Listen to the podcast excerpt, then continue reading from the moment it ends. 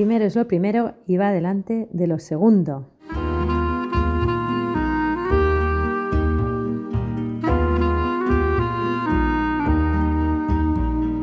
Bienvenido a un nuevo capítulo de Excelencia y Trabajo, el podcast en el que buscamos destilar conocimiento a través de conversaciones con grandes profesionales que han conseguido destacar en su ámbito y aún más importante, grandes personas que tienen un impacto positivo en aquellos que están cerca suyo y que nos van a ayudar a entender cómo priorizar y por lo tanto que primero es lo primero y va delante de lo segundo.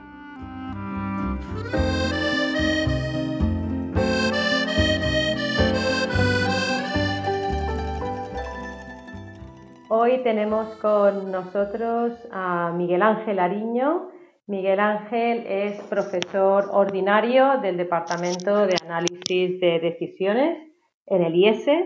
Sus investigaciones actuales se centran en la toma de decisiones y el gobierno de organizaciones.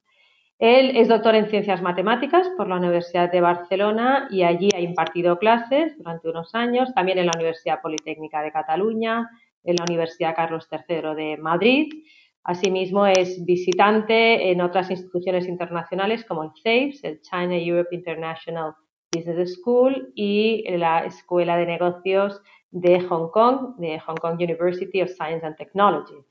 Eh, ha publicado artículos en revistas, no solo en el ámbito académico, sino que es autor del libro Toma de Decisiones y Gobiernos de las Organizaciones, coautor de Iceberg a la Vista junto a Pablo Maella y de muchos otros eh, libros. Además, es también autor de un blog, miguelangelariño.com, desde hace 10 años y sus posts tienen actualmente cientos de comentarios y de personas que los comparten.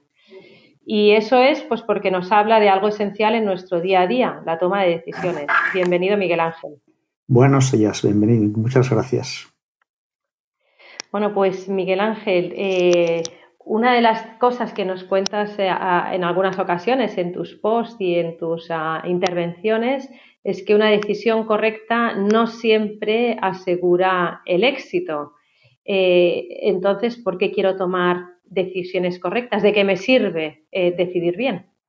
Bueno, efectivamente, una decisión puede estar bien tomada y no conseguir lo que pretendíamos. Si siempre que tomamos una decisión buena y conseguimos lo que pretendemos, tendríamos control total del mundo, pero no. A las consecuencias de nuestras decisiones les afecta el cómo hemos decidido nosotros y también la suerte, también montones de circunstancias que escapan a nuestro control y que afectan al resultado de nuestras decisiones. Yo preparo un examen muy bien, muy bien, pero hay una cosa sola que me, que me la dejo ¿eh? Y resulta que yo he preparado el 95% del examen, bien preparado. Y justo me preguntan ese 5% que no es que no he podido preparar por razones que fueran. Bueno, yo he hecho bien en mi examen, yo he hecho bien en la, aproximación al examen, pero, pero he tenido mala suerte. O sea que la suerte influye. Entonces, ¿por qué si no tenemos control total de, nuestros, de los resultados de nuestras decisiones, ¿Por qué empeñarnos en decidir bien? Da lo mismo decir bien o decir mal, porque luego el resultado sea el que sea. Pues no. Esto que acabamos de hablar es así en una decisión concreta y en cualquier decisión concreta. Pero si cogemos todo un conjunto de decisiones que tomamos a lo largo de un año o a lo largo de nuestra vida, pues el que toma decisiones buenas, el que sigue procesos correctos, toma decisiones, acaban saliendo las cosas mejor el que no toma, el que no sigue un proceso correcto de toma de decisiones. O sea que, aunque individualmente cada decisión efectivamente le afecte, eh, pueda salir bien o pueda salir mal, independientemente de que lo hayamos decidido bien, en el conjunto, pues no, el que decide bien le salen las cosas bien. Miguel Ángel, ¿cómo, cómo, cómo definimos una decisión correcta? Hombre, pues definir una decisión correcta eh, no es fácil, no es fácil. ¿eh? No, no, existen pues siete criterios que si usted cumple estos siete criterios la decisión es correcta. Esto es como un médico que se enfrenta a, una operación de, corazón, ¿no? Pues eh, no puede asegurar nunca que la operación va a salir bien. ¿Eh? Es cuestión de experiencia, es cuestión de no cometer una serie de errores que están tipificados, pero hay muchos sitios por que pueden pasar que nos haga que nuestra decisión sea incorrecta. Eh, siga usted una serie de principios, una serie de pre una serie de precauciones y eh, es más probable que su decisión sea correcta. Cuéntanos alguno de estos principios para que podamos saber si estamos tomando decisiones correctas. Bueno, pues algunos de estos principios, vamos a ver, primero, no autoengañarnos. ¿eh? Muy fácilmente estamos ante una situación, ¿eh? pues eh, pongamos una empresa quiere, quiere expandir sus mercados y decide, pues está vendiendo solo en España, que tiene que salir fuera de España a vender, ¿no? y resulta que decide que Italia es el mejor sitio para vender, ¿no? Bueno, ¿y por qué decide esto? Pues muchas veces lo decidimos porque nos gusta Italia, porque queremos ir a Italia por la razón que sea, y no por haber hecho un buen estudio de qué país era mejor, si Italia, Francia, Alemania o Portugal. Es decir, tomamos decisiones pensando eh, eh, no sobre la realidad, sino sobre la representación de la realidad que tenemos en nuestra cabeza. Y muchas veces esa representación está sesgada y es, y es incorrecta. Es porque nos gusta esta cosa, porque estamos encariñados con esta cosa y por tanto hacemos esa cosa. Mucho cuidado con esto. Después también, ojo con valorar, infravalorar la incertidumbre. ¿eh? Pensamos, tomamos una decisión porque queremos conseguir una cosa y ya pensamos que, eh, que esa cosa la vamos a conseguir ojo que pueden suceder cosas muy diversas y que pueden, el resultado puede ser muy diverso. Hay mucha más incertidumbre de la que, de la que eh, nos imaginamos o que nos queremos imaginar. Esto, por un lado, tiene que ser puede ser por un, como un mecanismo de defensa. Vivir en la incertidumbre pues, nos puede dejar muy intranquilos y quizá para defendernos de esto preferimos pensar que las cosas van a suceder como queremos, como esperamos que sucedan. ¿eh? en este sentido es un mecanismo de defensa, pero tenemos que ser conscientes que las cosas pueden ser muy distintas a como normalmente, a como pensamos que van a ser. Conocer la realidad, no confundir nuestra, nuestra percepción con la realidad. ¿eh? Y segundo, pues eh, tener en cuenta que hay, que hay más incertidumbre de la que normalmente nos imaginamos. También tener en cuenta que eh, las decisiones, además de conseguir o no el objetivo que pretendíamos, tienen otro tipo de consecuencias que no buscábamos ¿eh? o que no pretendíamos. ¿eh? Tienen efectos laterales que se llaman. Pues hay que tener en cuenta pues, que existen estos efectos laterales. Puede que yo consiga lo que pretendía con esta decisión, pero que me genere un problema más gordo en otra dimensión o en otro aspecto. Miguel Ángel, eh, tú dices en algunos, en algunos posts que te he estado leyendo y que llevo años siguiéndote que ha decidido. Muchas gracias. ya, sabes que es así y que siempre intento darle una vuelta más y a ver qué puedo destilar de tu conocimiento. Y tú dices en algunas ocasiones que a decidir no se aprende decidiendo. Esto es una mala noticia porque muchas cosas en la vida, pues a ir en bicicleta aprendemos yendo en bicicleta, a esquiar esquiando pero a decidir, por lo visto, no, se aprende decidiendo. Pues ¿cómo se aprende no, no, no, cómo lo hago? Pues no, no se aprende decidiendo. Del mismo modo que ponía antes el ejemplo del, cirujano, a, operar no se aprende operando. ¿eh? Primero haga usted la carrera de medicina, después pásese cinco años eh, estudiando la especialidad, luego métase eh, ya en el quirófano con un médico experimentado y poco a poco, poco a poco podrá ir adquiriendo la, el, conocimiento de, operar. De operar ¿eh? Pero no se ponga usted a operar porque seguramente hará masacres la primera vez, la segunda, la tercera y tantas veces cuanto haga. Con lo cual, lo que hay que hacer es eh, saber que hay unos procesos entenderlos, y entender los procesos. ¿no? Eh, hay un error bastante común eh, en esto, y es que tomamos una decisión porque queremos conseguir un objetivo. Entonces, cuando conseguimos el objetivo, estamos muy contentos, pensamos, hemos decidido bien. Y esto no necesariamente es así, ¿eh? porque hemos podido conseguir el objetivo, pero además haber generado un problema que solo aparecerá a la superficie dentro de cuatro, cinco, seis meses Y cuando surja, seguramente no seremos conscientes de ver que este problema ha surgido por esa decisión que tomamos hace cinco meses y que nos pareció muy correcta, porque han pasado ya cinco meses y no lo relacionamos. Con lo cual, ojo, ojo, ¿eh?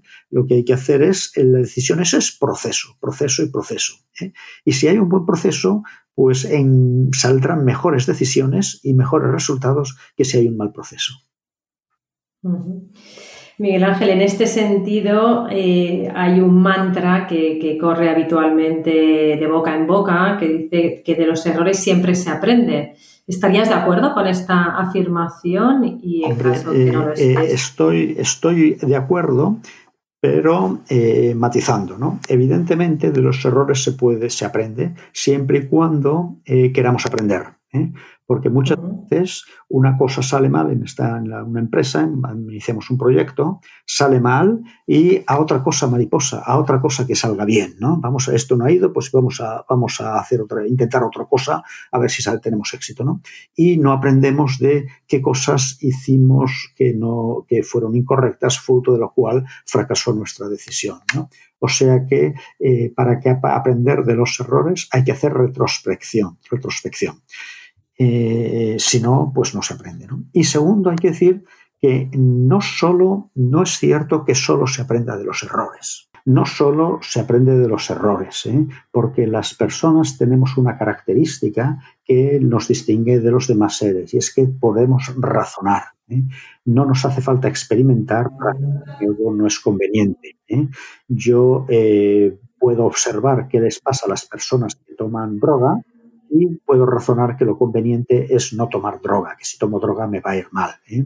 Si yo vivo en un piso 14, no me hace falta experimentar que salir por la ventana es incorrecto, puedo razonar. O sea que eh, de los errores se puede aprender, pero mejor eh, se puede aprender de razonar. Hay que utilizar esto. Miguel Ángel, tú nos acabas de decir que mm, debemos evitar el autoengaño. ¿En qué cosas solemos autoengañarnos las personas a la hora de tomar decisiones? Y, me puedes indicar alguna, alguna pista de cómo evitarlo.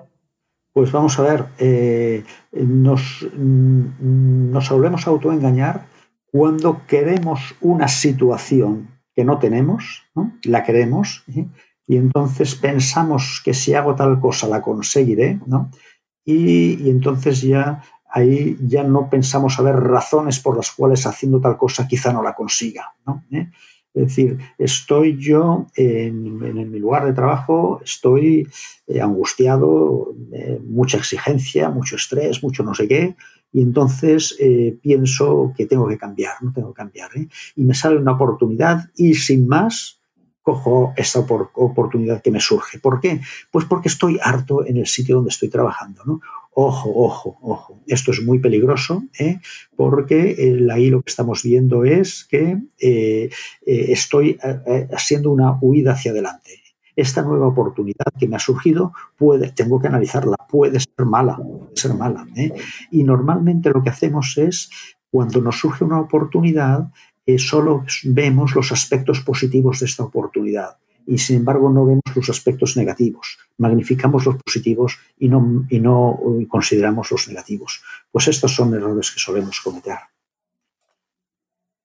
De acuerdo, o sea que cuando eh, tengo que decidir algo, no puedo pensar primero qué es lo que quiero y luego buscar las razones, sino que parece que tiene que ser al revés. ¿no? Exactamente, buscar alternativas ¿no? y después razonar, a ver, a ver eh, pues primero saber lo que quiero, y luego buscar alternativas y ver, razonar con qué alternativa llego a eso que quiero, ¿no? ¿Eh?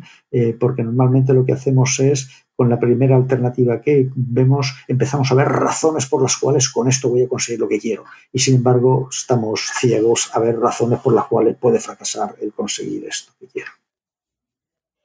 Miguel Ángel, nos has comentado también eh, que, tenemos que reconocer la incertidumbre y a mí me encantaría, pero la realidad es que hay tanta que no sé por dónde empezar, ¿no? Pues hay incertidumbre social, política, económica, vamos a ver, vamos a ver. De, todo, de, eh, todo, tipo. Entonces me estoy agobiando ya solo pensarlo. Hay que, hay que poner orden, hay que poner orden porque si no esto, esto uno se ahoga en la, en la marabunda de cosas. ¿no? ¿Yo qué quiero conseguir? Yo quiero conseguir aumentar un 10% de las ventas en mi división. Muy bien. Pues entonces lo que tengo que poner a pensar es razones por las cuales eh, no, no, podría llevarse a cabo este objetivo, conseguir este objetivo. Es decir, para hacer esto lo que voy a hacer es contratar dos vendedores más, ¿de acuerdo? Entonces pensar, oye, ¿realmente lo que me hace falta son dos vendedores más? O quizá lo que necesite sea a los vendedores que ya hay darles mejor formación, darles mejores condiciones para que puedan vender más. ¿Me explico? Es decir, no eh, en, la, en, una situación incertidumbres hay totalmente, totales, muchas.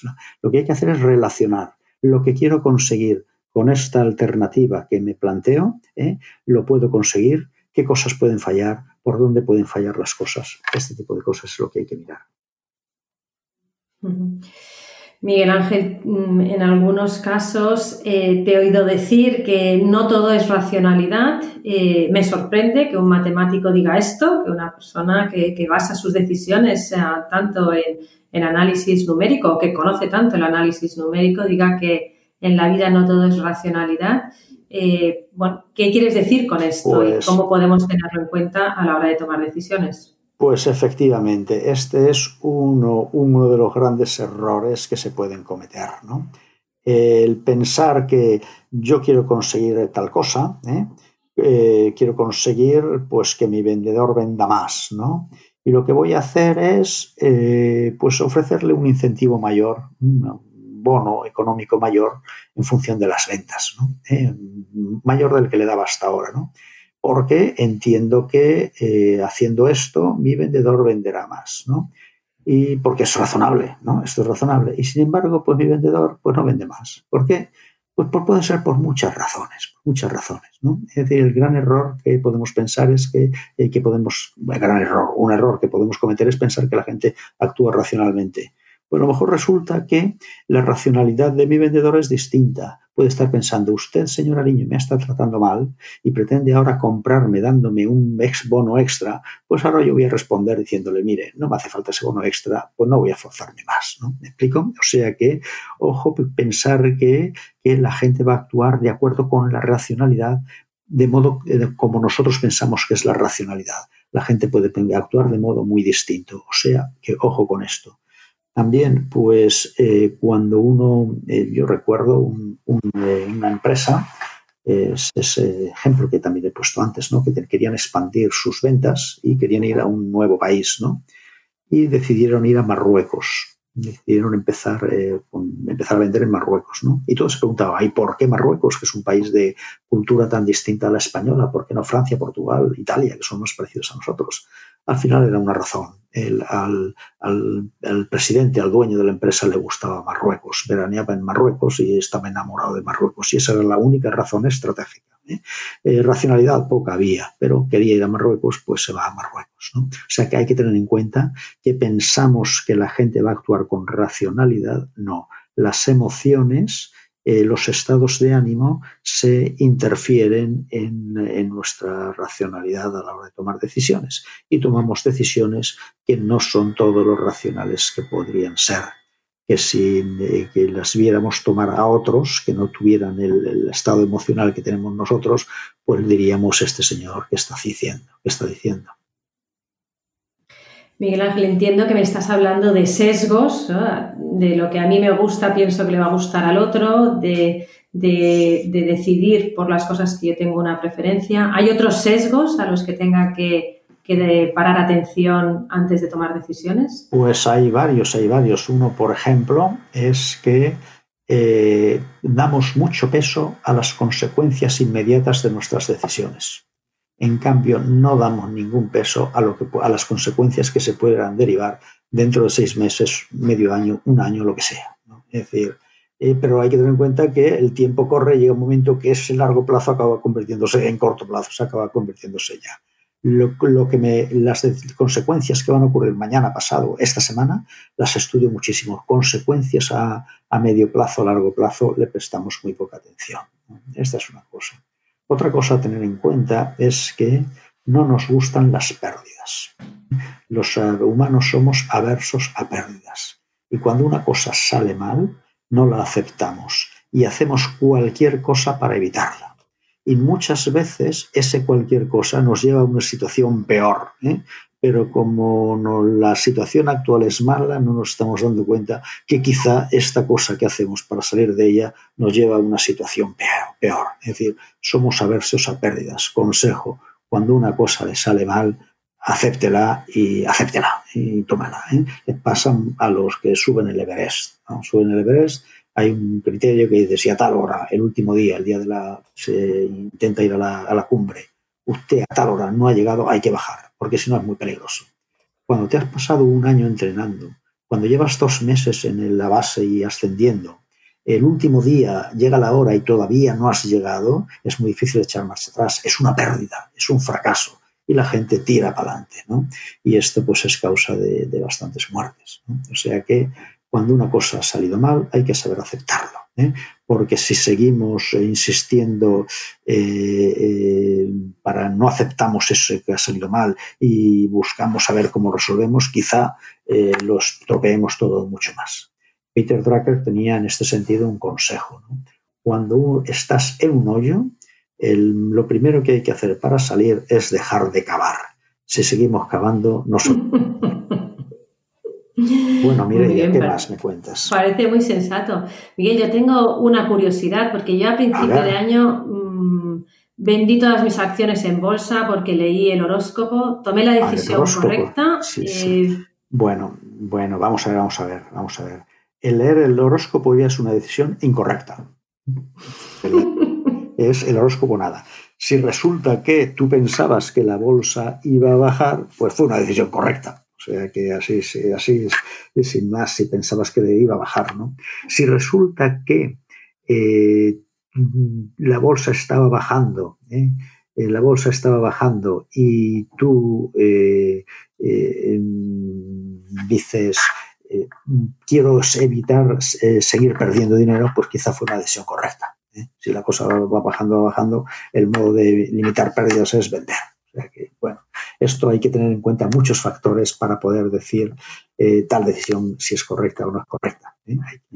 es el proceso y el proceso le influyen muchos factores no me atrevo a decir, eh, así. Tú siempre tan delicado, no, me atreves no te atreves a decirme que en realidad... No, no, ya, te he dicho que consultar el horóscopo fue una decisión incorrecta. Esto es delicado, Mireya.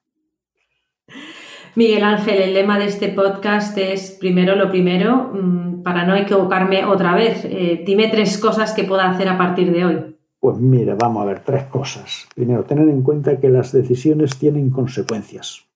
Esto parece una verdad de pero grullo, pero es así. ¿eh? Esto es así. Si usted coge el coche y no se pone el cinturón de seguridad, esa decisión tiene consecuencias. ¿eh? Y además, no solamente las consecuencias que nosotros pretendemos, sino, también en otras dimensiones. ¿eh? Bueno, segundo, que no se puede no decidir. No se puede no decidir. La gente le tiene miedo a decidir porque cuando tomas una decisión el asunto te puede salir mal. ¿eh? Pero si tú no decides, la vida sigue corriendo y las circunstancias siguen actuando. ¿eh? Serán las circunstancias las que tomen el control de tu vida. Mejor que seas tú la que tomes el control de tu vida. Y tercer cosa, que hemos hablado bastante al principio, distingue la realidad de tu percepción de la realidad la realidad es objetiva y es la que es. Nuestra percepción está sesgada por nuestros puntos de vista, nuestras preferencias, nuestras emociones. ¿eh? Hay que distinguir. ¿eh? O sea que eh, saber que tomamos decisiones es según nuestra percepción de la realidad. Por tanto, intentar ver que la realidad y nuestra percepción de la realidad no son muy diferentes. Pues estos son tres consejos que yo creo que si se tienen en cuenta mejorarán las decisiones. Muy bien, Miguel Ángel, pues yo creo que estamos equipados en este momento para, aprender a tomar mejores decisiones, para evaluarlas, eh, evitando ese autoengaño, evitando infravalorar la incertidumbre, ese mecanismo de defensa al que tendemos y por lo tanto siendo más capaces de, media pues tener eh, mejores resultados tanto para nosotros como para aquellos que estén afectados. Muchísimas gracias Miguel Ángel, muchísimas gracias a, nuestra audiencia y ha sido un placer tenerte con nosotros. Muchas gracias Mireia. Cuando quieras otra vez.